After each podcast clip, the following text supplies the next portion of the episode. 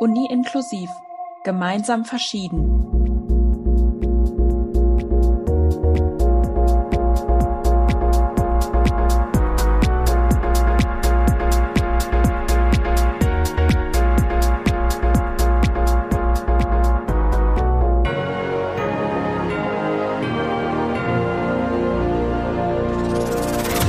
Herzlich willkommen zu einer neuen Folge Uni inklusiv, gemeinsam verschieden. Hier ist Doreen. Ihr habt jetzt schon länger nichts von mir gehört, äh, sondern immer andere charmante Stimmen. Aber jetzt äh, darf ich wieder eine Folge moderieren und ähm, habe hier einen Gast vor mir sitzen, der äh, lächelt mir schon zu. Äh, und den kennt ihr bereits, beziehungsweise die Stimme kennt ihr schon aus der vorange vorangegangenen Folge. Ähm, das ist der Oliver Schneider vom KSL Münster.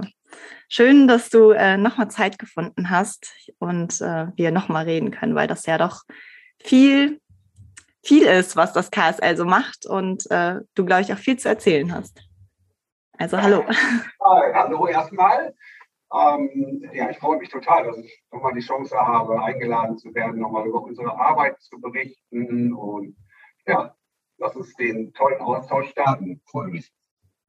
Genau, und äh, letztes Mal hat, bist du ja auch schon zur Sprache gekommen, hast ein bisschen was vom KSL erzählt. Also wer da nochmal genau wissen möchte, was das KSL überhaupt ist, äh, kann sich die Folge natürlich auch gerne anhören. Und heute ähm, würde ich ganz gerne mit dir über das persönliche Budget sprechen. Das hattest du nämlich schon angesprochen in der letzten Folge, dass ähm, das so ein bisschen dein Steckenpferd ist. Und äh, Genau, ähm, das wird auf jeden Fall gleich Thema sein. Aber jetzt erstmal, äh, wie geht's dir, bevor wir jetzt direkt ins kalte Wasser springen? Mir geht es zurzeit richtig, richtig gut. Ähm, der Frühling steht vor der Tür, die Sonne lacht, ähm, strahlt mich, ich glaube uns alle an. Ähm, mir hat das total gefehlt. Ich bin so ein richtiger Lichtmensch und so. Und wenn der Winter zu lange dauert, dann schlägt mir das tatsächlich irgendwann aufs Gemüt. Und ich freue mich einfach, dass wir wieder viel Zeit draußen verbringen können. Ich freue mich, dass ja auch mit Corona äh, gefühlt so ein bisschen der Schrecken vorbeigegangen ist, ähm, dass wir jetzt, also wenn man geboostert ist oder genesen ist, so wie das bei mir auch der Fall ist, dass man da ein bisschen entspannter auch einfach wieder mit dem Thema umgehen kann. Ich freue mich darauf, dass wir wieder mehr Chancen haben, hoffentlich auch zeitnah uns richtig live begegnen zu können, zusammenzukommen. Ähm, das ist ein ganz wichtiger Bestandteil unserer Arbeit in den KSL, dass wir nicht nur eben jetzt über, wie jetzt gerade, das ist natürlich ein tolles Medium, ob Podcast oder die anderen digitalen Möglichkeiten, die wir total viel nutzen tatsächlich inzwischen. Ähm, aber eigentlich reisen wir ja durch unseren Regierungsbezirk und oder werden eingeladen von den Menschen und wir treffen uns vor Ort. Wir vernetzen uns ständig mit neuen Menschen, lernen die kennen und ähm, davon lebt natürlich ganz viel äh, auch die Kraft unserer Arbeit. Und das hat sich schon ein bisschen verändert. Also ähm, digitale Welten haben sich geöffnet, auch gerade in Verwaltungsebenen, ich weiß nicht, auch in universitären Bereichen, glaube ich, ist der Zugang ja. deutlich einfacher geworden. Das finde ich spannend und toll. Und viele Dinge macht das auch schneller und einfacher, finde ich, aber es ersetzt tatsächlich nicht die tatsächliche Begegnung, also vis-à-vis -vis live, wenn man, wenn man sich wirklich auch spüren kann, wenn man eine ganze Gruppe, in der man sitzt, äh, vor Augen hat und mit denen ganz anders interagiert. Von daher, da freue ich mich total drauf. Glaube ich total. Also ich kenne das allein schon bei privaten ähm, Begegnungen. Wenn ich mich jetzt mit meinen Freunden über Zoom treffe oder in echt, das ist nochmal eine ganz andere Gruppendynamik. Und man kommt auch viel schneller ins Gespräch, habe ich, ähm, habe ich das Gefühl. Also die Leute sind, sind bereiter, mal, mal was in den Raum zu sagen. Man kann viel mehr an der Mimik und Gestik ablesen. Ähm, deswegen, ich freue mich auch, dass es jetzt Richtung Sommer geht und äh, die, die Corona-Welle hoffentlich nicht nochmal ansteigt, sondern jetzt mhm. eher Richtung Richtung Boden geht und ähm, nach unten geht. Äh, genau. Und ähm, wie ist es denn jetzt gerade bei euch aktuell? Ähm, trefft ihr Menschen, wenn ihr mit denen über, über ähm, ja, zum Beispiel das persönliche Budget sprecht oder rein organisatorische Sachen, erste Begegnungen. Ähm, macht ihr das jetzt in Präsenz oder ist das noch über das digitale Medium oder ein Telefonat? Na, das hängt von unterschiedlichen Faktoren ab. Einmal äh, ob der Menge der Menschen, die mit uns in Kontakt treten wollen, natürlich.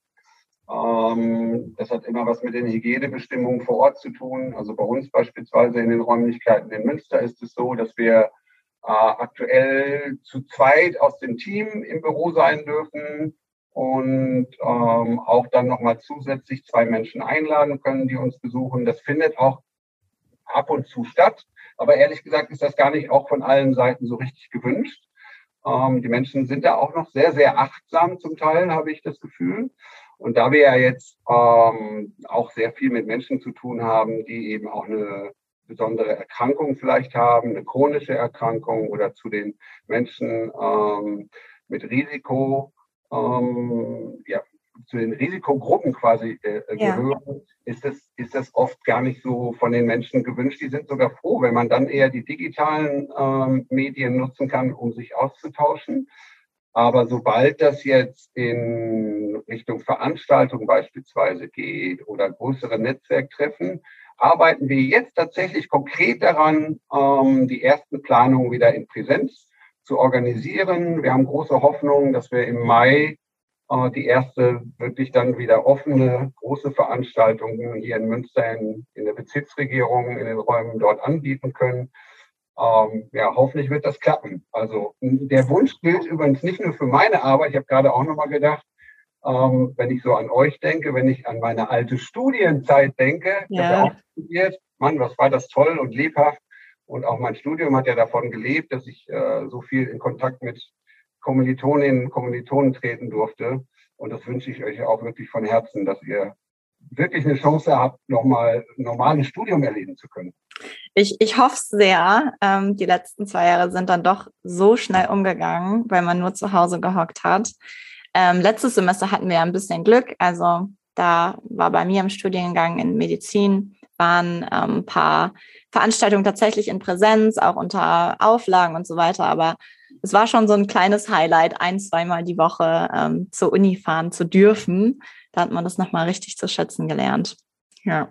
Ja, ich teile mir das so ein bisschen auf. Ich bin zur Hälfte im Homeoffice und zur anderen Hälfte im, im Büro. Und ähm, ich finde, das aber zum Beispiel auch ganz wichtig, dass auch Unternehmen in Deutschland und ähm, generell der jetzt sich auch nochmal weiterentwickelt haben und, und geöffnet haben und dass dieses Homeoffice so ein bisschen aus der Schmuddelecke herausgekommen ist.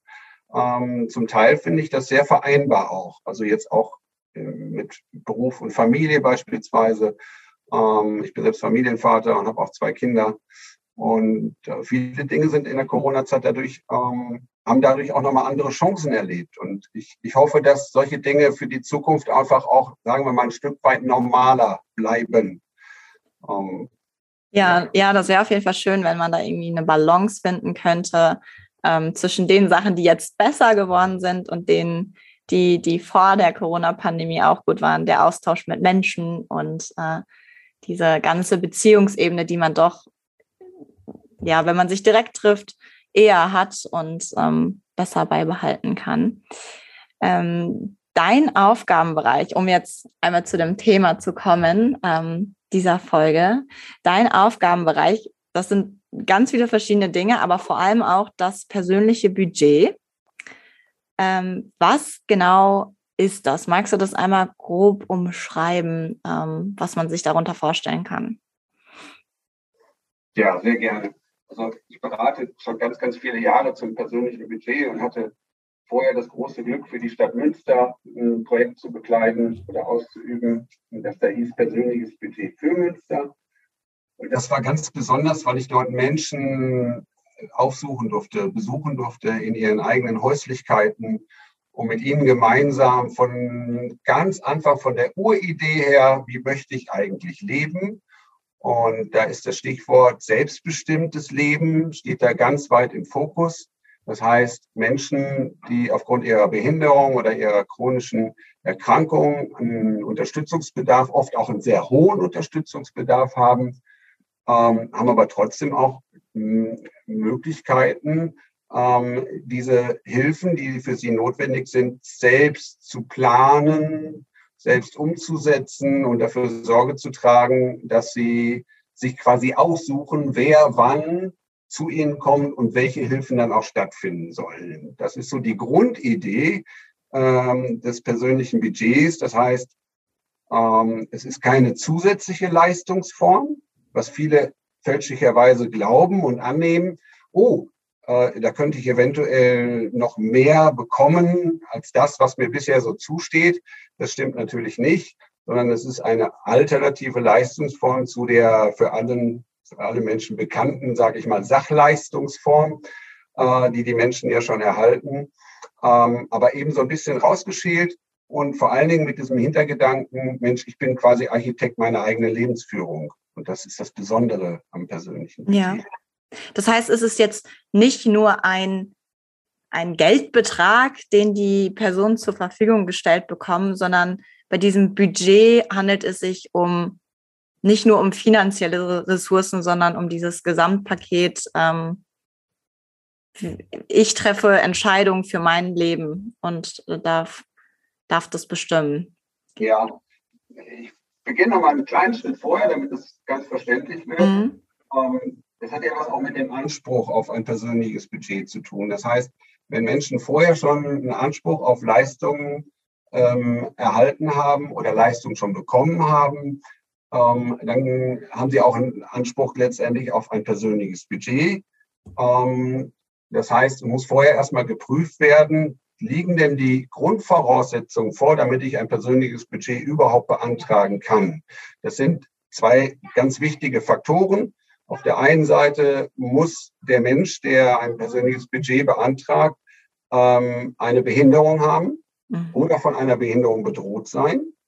Und das Zweite ist, er muss wirtschaftlich nicht in der Lage sein, quasi diese Hilfen aus der eigenen Tasche finanzieren zu können. Also er muss wirtschaftlich bedürftig sein. Die Anspruchsvoraussetzungen sind also genauso, wie es vorher auch der Fall gewesen ist. Nur jetzt öffnet sich dieses klassische Leistungsdreieck und der Mensch der die Hilfen beantragt, steht jetzt plötzlich an der Spitze ähm, dieser, dieser äh, Hilfen, dieses gesamten Hilfesystems, denn er oder sie ähm, überlegt sich selber, mein Gott, welche Hilfen brauche ich denn eigentlich, um mein Leben führen zu können? Ähm, und hat dann die Möglichkeit, eben mit dem persönlichen Budget dafür monatlich ein Budget, also ein Geldbetrag überwiesen mhm. zu bekommen auf sein oder ihr Konto und kann sich dann die notwendigen Hilfen damit selbstständig einkaufen. Das können aber ganz unterschiedliche Hilfen sein, je nachdem, um welche Teilhabebereiche es geht, um welche Hilfen, um welche Unterstützung es geht. Das sind meistens ganz, ganz kleine Budgets. Also wenn es um Freizeitgestaltung geht, um die Möglichkeit, mal wieder am gesellschaftlichen Leben teilnehmen zu können, solche Dinge. Ähm, es kann aber auch gesundheitliche Aspekte haben. Ähm, und es kann dann auch in, in den großen Budgets ähm, letztendlich dazu führen, dass man auch zum Arbeitgeber oder zur Arbeitgeberin wird. Denn, denn man kann mit dem Budget auch äh, personelle Hilfen quasi einstellen, einkaufen, sich selbst aussuchen. Das nennt man persönliche Assistenz. Und das finde ich persönlich extrem spannend, gerade bei den Menschen, die ähm, sonst darauf angewiesen sind, dass sie ja unterstützt werden von den klassischen Dienstleistern, ähm, die eine ganz tolle Arbeit machen, gar keine Frage. Aber wenn man eben selbst mitbestimmen möchte, wer kommt eigentlich zu mir nach Hause? Wer unterstützt mich eigentlich? Ähm, gerade auch wenn es, wenn es ähm, in, in sehr intime Bereiche hineingeht, mhm. dann möchte ich doch auch mitentscheiden können, wer ist sympathisch, mit wem kann ich gut zusammenarbeiten und vielleicht auch über die Arbeit hinaus, glaube ich, entwickelt sich da auch ein ganz besonderes Verhältnis untereinander. Dann ist das einfach eine tolle Wahlmöglichkeit für die Menschen, ähm, wenn man dann eben auch mitbestimmen kann mit seiner Behinderung, wer das am Ende äh, für einen macht. Ja, ja, finde ich auch ein total interessantes Thema ähm, und auch sehr einleuchtend. Ne? Also ähm, wenn ich mir vorstelle, dass, dass ich auf so eine Hilfe angewiesen wäre, dann ist es für mich automatisch auch schon allein der Gedanke angenehmer, dass ich, ich schaue, okay, das passt mit, mit derjenigen oder demjenigen komme ich gut klar, das kann ich mir vorstellen. Und ähm, man fühlt sich vielleicht auch direkt verbundener, weil man, wenn man diese eine Bezugsperson hat und es nicht, nicht immer wechselt. Das können, das können natürlich in Einzelfällen, wenn man sich vorstellt, dass der Unterstützungsbedarf aufgrund der Beeinträchtigung der Behinderung sehr groß ist. Es gibt ja äh, Menschen, die brauchen 24 mhm. Stunden am Tag tatsächlich auch eine Unterstützung, eine Begleitung, eine Assistenz. So, dann sind das schon mittelständische Unternehmen, die dort aufgebaut werden, weil die Menschen dann schon auch ähm, ja zwischen 10 und noch mehr bis zu vielleicht 15 äh, AssistentInnen einstellen. Ähm, da sind natürlich auch viele Aufgaben und auch Verantwortung mit verbunden. Ja. Das, das muss man wissen. Da haben viele auch große Sorge davor, ob sie das selber stemmen können, ob sie in der Lage sind, so ein, ein großes, umfangreiches Budget auch selbst verwalten zu können.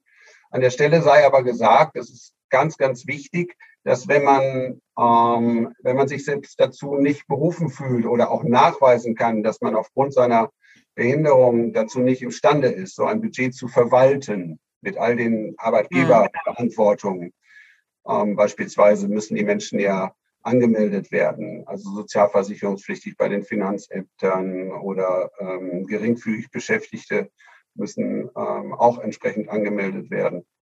Dann kann man das auslagern, das heißt, man kann sich jemand externes suchen, Steuerbüro, zum Beispiel Steuerberater oder ein Lohnkostenbüro oder sowas in der Art, ähm, der oder die einen dabei unterstützt, dass so ein Budget letztendlich dann auch sicher läuft, dass es gut äh, mhm. verwaltet wird, dass die Gelder auch zweckgebunden eingesetzt werden und solche Geschichten. Ähm, und dann kann das gut funktionieren. Ja, seid ihr denn in der als KSL auch in der Verwaltung von solchen persönlichen Budgets mit beteiligt? Ja, nur bedingt gewesen am Anfang, so möchte ich es mal nennen. Das hat was mit einer relativ frischen, so frisch ist sie jetzt auch nicht mehr, Beratungsstruktur in Deutschland zu tun, nämlich den sogenannten EUTBs, den ergänzenden unabhängigen Teilhabe-Beratungsstellen. Ah, die sind 2018 äh, in ganz Deutschland flächendeckend ähm, initiiert worden, aufgebaut worden Ziel und Zweck der EUTB sind gewesen, ein vom Bund finanziertes Projekt sind gewesen, dass man überall in Deutschland ähm, unabhängige Beratungsstellen an oder vorfindet für Menschen, die da ratsuchend sind, ähm, damit sie bedarfsgerecht im eigenen Sinne unterstützt und beraten werden, ohne dass da Interessen von Kostenträgern, Leistungserbringern irgendeine Rolle spielen. Das besonders Schöne an der Struktur der EUTBs ist auch, dass dort sehr viele Menschen unterstützen, beraten, die selbst auch eine Behinderung haben. Mhm. Das ist das Prinzip des Peer Counselings, also Betroffene beraten betroffene Menschen, die sich sehr gut dann eben auch in die Lebenswelten ähm, der ratsuchenden Menschen hineinversetzen können.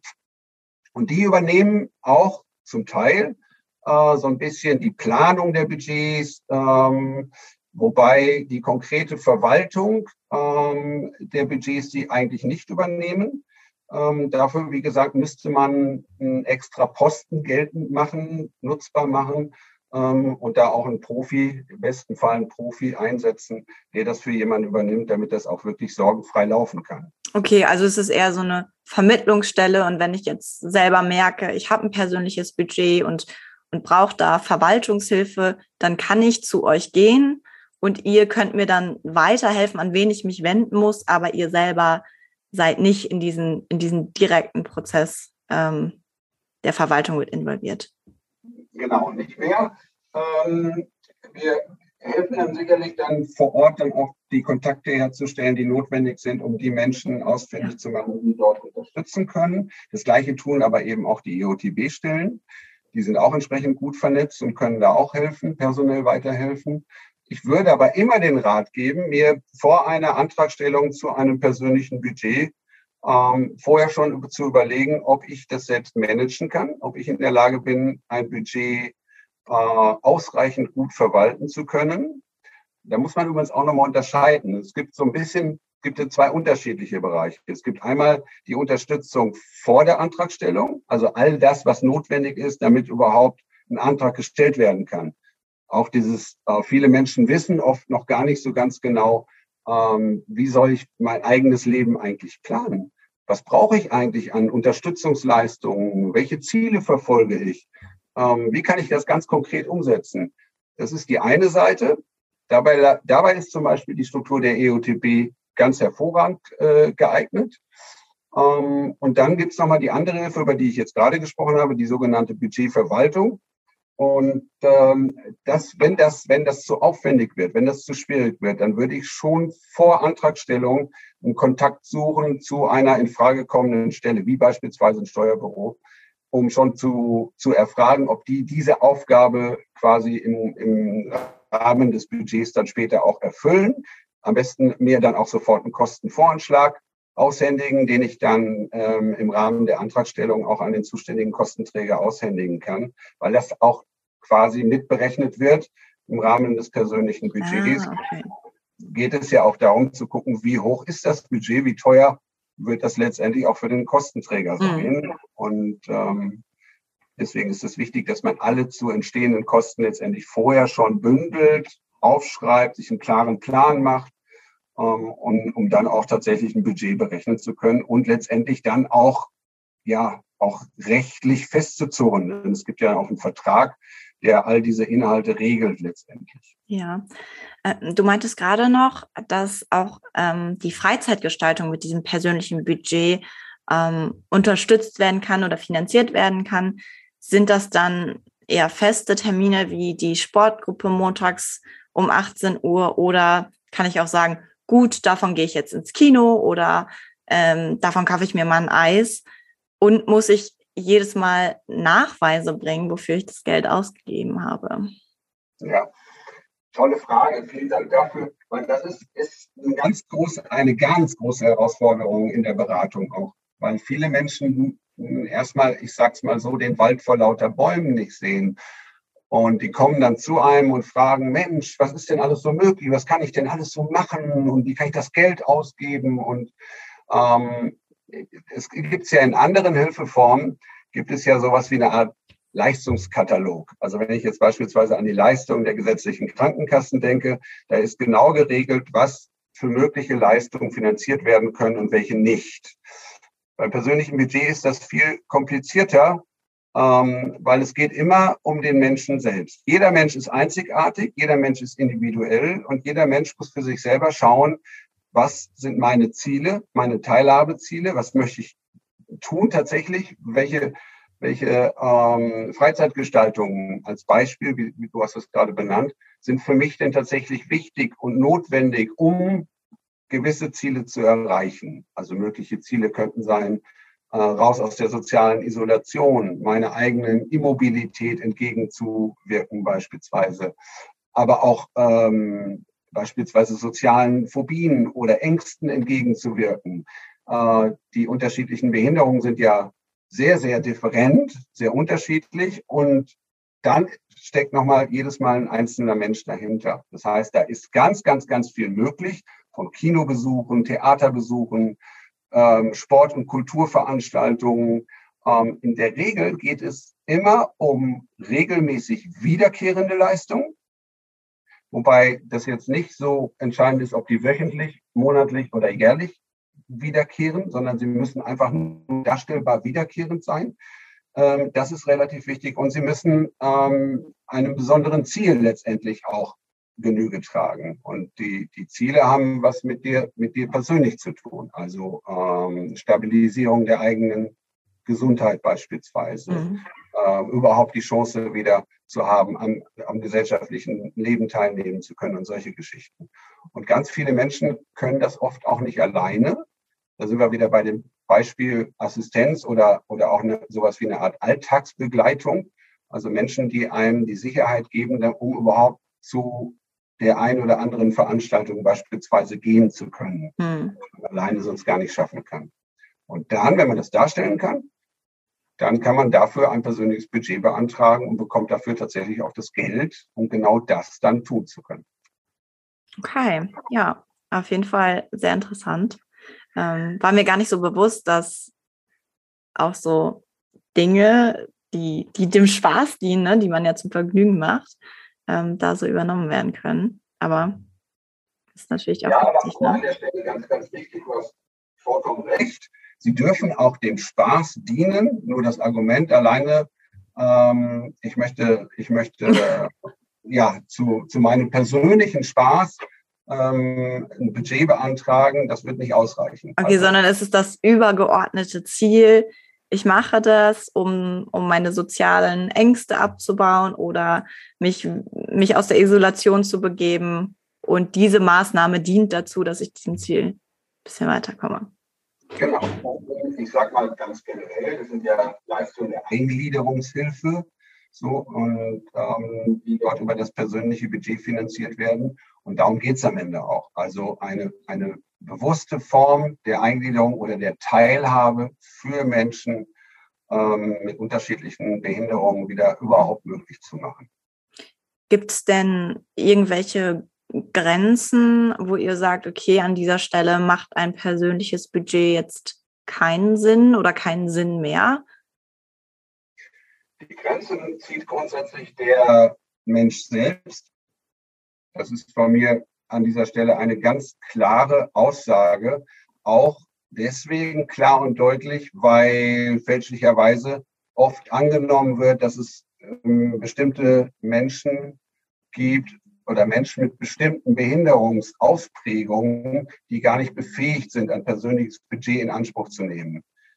Ähm, es sei an der Stelle genannt, dass dort fälschlicherweise oft hm, Menschen ähm, ja in so einen Topf geworfen werden, die kognitive Beeinträchtigungen mhm. beispielsweise haben.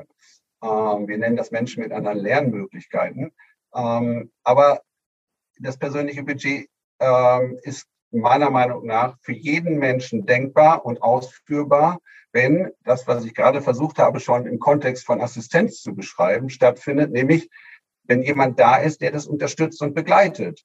Ähm, ich habe ganz tolle Fälle. Wir haben, wir haben flankierend zu dem ähm, großen Thema persönliches Budget eine große NRW-weite KSL-Kampagne ähm, gestartet und dort ähm, haben wir Menschen besucht, die das persönliche Budget in Anspruch nehmen. Ähm, Menschen mit ganz unterschiedlichen ähm, Ausprägungen der, der verschiedenen Behinderungen. Und dort ist eben zum Beispiel auch eine Dame dabei, die ähm, eine kognitive Beeinträchtigung hat, die aber gesagt hat, ich möchte äh, in meiner eigenen Wohnung leben und äh, braucht dafür aber ganz viel Unterstützung.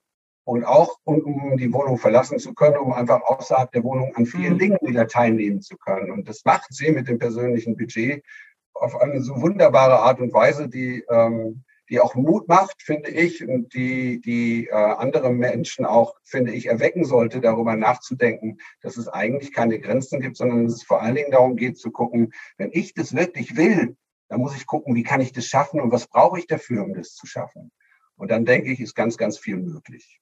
Wenn ich aber, das möchte ich an der Stelle auch noch sagen, wenn ich aber sage, und das kenne ich auch, ähm, ich brauche das alles nicht. Ich fühle mich ähm, dort wohl, wo ich wohne, wo ich arbeite. Denken wir an Einrichtungen der Behindertenhilfe, an bestimmte Wohnformen oder an Werkstätten oder wie auch immer. Dann muss ich das auch akzeptieren können, wenn Menschen für sich sagen, äh, das ist der für mich notwendige Schutzraum, in dem ich mich total wohlfühle und ich will so leben und äh, daran auch nichts ändern dann, dann muss ich das für mich akzeptieren, auch wenn ich die Entscheidung anders treffen würde. Ja. Ja, sehr schön gesagt. Ähm, und es ist viel Wahres dran. Denkt man, also ich muss gestehen, ist bei mir jetzt ja auch, ich habe gefragt, welche Grenzen gibt es und ähm, man, man geht dann doch oft von, von seinem Standpunkt aus, obwohl das ja gar nicht das Budget für mich ist, sondern für die Person. Und dann sollte auch sie entscheiden, ob sie es bekommen möchte oder nicht. Ähm, genau. Eine äh, kleine Sache habe ich noch, das habe ich nämlich auf eurer Website gefunden. Eine Aktionswoche zum persönlichen Budget. Ähm, ist das eine rein informative Veranstaltung oder was, was genau kann ich mir darunter vorstellen? Ja, die, ähm, die KSL-Struktur in NRW, so wie sie jetzt besteht, ähm, gibt es seit 2016. Das heißt, für jeden Regierungsbezirk haben wir ein eigenes Kompetenzzentrum. Ähm, und dann gibt es nochmal ein übergeordnetes für Menschen mit Sinnesbeeinträchtigung, äh, mit Sitz in Essen für ganz Nordrhein-Westfalen. Und wir gemeinsam arbeiten jedes Jahr an einem großen Thema, an einem Schwerpunktthema. Und das persönliche Budget war quasi unser Einstieg damals, ähm, weil es eben aus unserer Sicht ein so wichtiges Thema ist, weil es eigentlich in der Einzelfallhilfe von Menschen und für Menschen mit Behinderung, glaube ich, somit eines der wichtigsten Instrumente ist, äh, damit Menschen überhaupt eine Chance haben, entgegen ihrer Beeinträchtigung, Behinderung, eine Chance auf ein weitestgehend selbstbestimmtes Leben zu haben. Und aus dieser Kampagne heraus sind ganz viele wunderbare Dinge entstanden. Wir haben äh, Publikationen geschrieben. Die gibt es auch in leichter Sprache. Die kann man auch kostenlos übrigens bei uns bestellen, wenn da Interesse besteht. Ähm, daraus ist eine ganz wunderbare Wanderausstellung entstanden. Ähm, auch unter einem ganz besonderen Credo, das da heißt nichts über uns ohne uns. Das heißt, wir sprechen nur ungern über die Menschen und über die Themen, sondern wir möchten immer die Menschen partizipativ quasi mit einbinden. Sie sollen über sich, über ihre eigenen Lebenswelten selbst berichten und beschreiben, ähm, gerade jetzt auch im Kontext des persönlichen Budgets, was hat sich dadurch für mich selbst nochmal verändert? Wie viel Lebensqualität habe ich auch nochmal dazu gewonnen?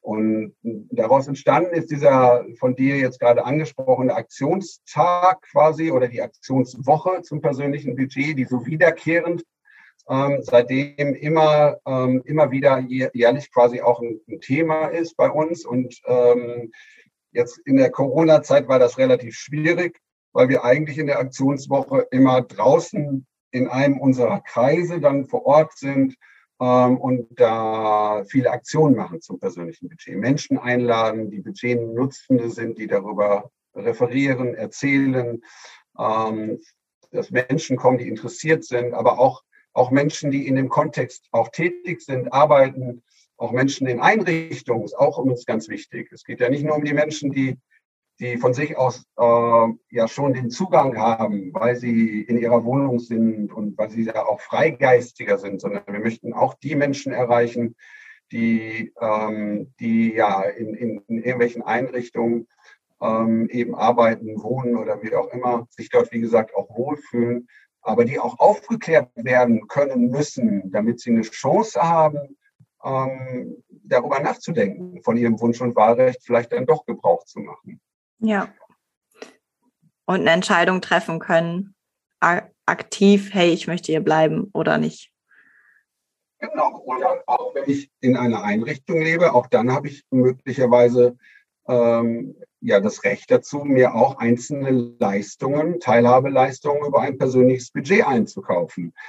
Also man stelle sich vor, ähm, man lebt in einer Einrichtung und das wöchentliche Programm heißt ähm, wir gehen freitags einmal alle zusammen kegeln. Und ja, dann sagen vielleicht 80 Prozent, Kegeln finde ich ganz, ganz toll, aber vielleicht sagen 20 Prozent, ich würde aber lieber ins Kino gehen. Und dann muss auch diesen Menschen die Möglichkeit geschaffen werden, tatsächlich dann auch mal in ein Kino gehen zu können. Und ähm, das sind dann so Dinge, das muss man erstmal wissen, wenn man in einer Einrichtung ja. arbeitet und lebt und den Menschen vielleicht auch da neue Freiräume gewährt, neue Teilhabemöglichkeiten gewährt. Okay. Ähm, ja, ich nehme super viel daraus mit. Ich nehme mit, dass das äh, persönliche Budget ähm, eine super coole Sache ist, die viel Spielraum bietet, die den Leuten äh, Entscheidungsfreiheit bietet und äh, ganz individuell gestaltet werden kann. Aber alles kann, nichts muss. Die Grenzen setzt diejenige Person selbst. Ähm, und die entscheidet, inwieweit sie das in Anspruch nehmen möchte. Und äh, ja, ich habe super viel gelernt. Ich finde solche Gespräche immer ähm, sehr, äh, sehr schön, weil dadurch so ein bisschen der Horizont erweitert wird, weil das, wenn, wenn man ja nicht, nicht zwangsläufig darauf angewiesen ist, dann ähm, setzt man sich ja doch oder stößt man nicht so schnell auf die Themen. Deswegen ähm, fand ich sehr schön, dass du hier warst und ähm, da so ein bisschen aus dem Nähkästchen geplaudert hast.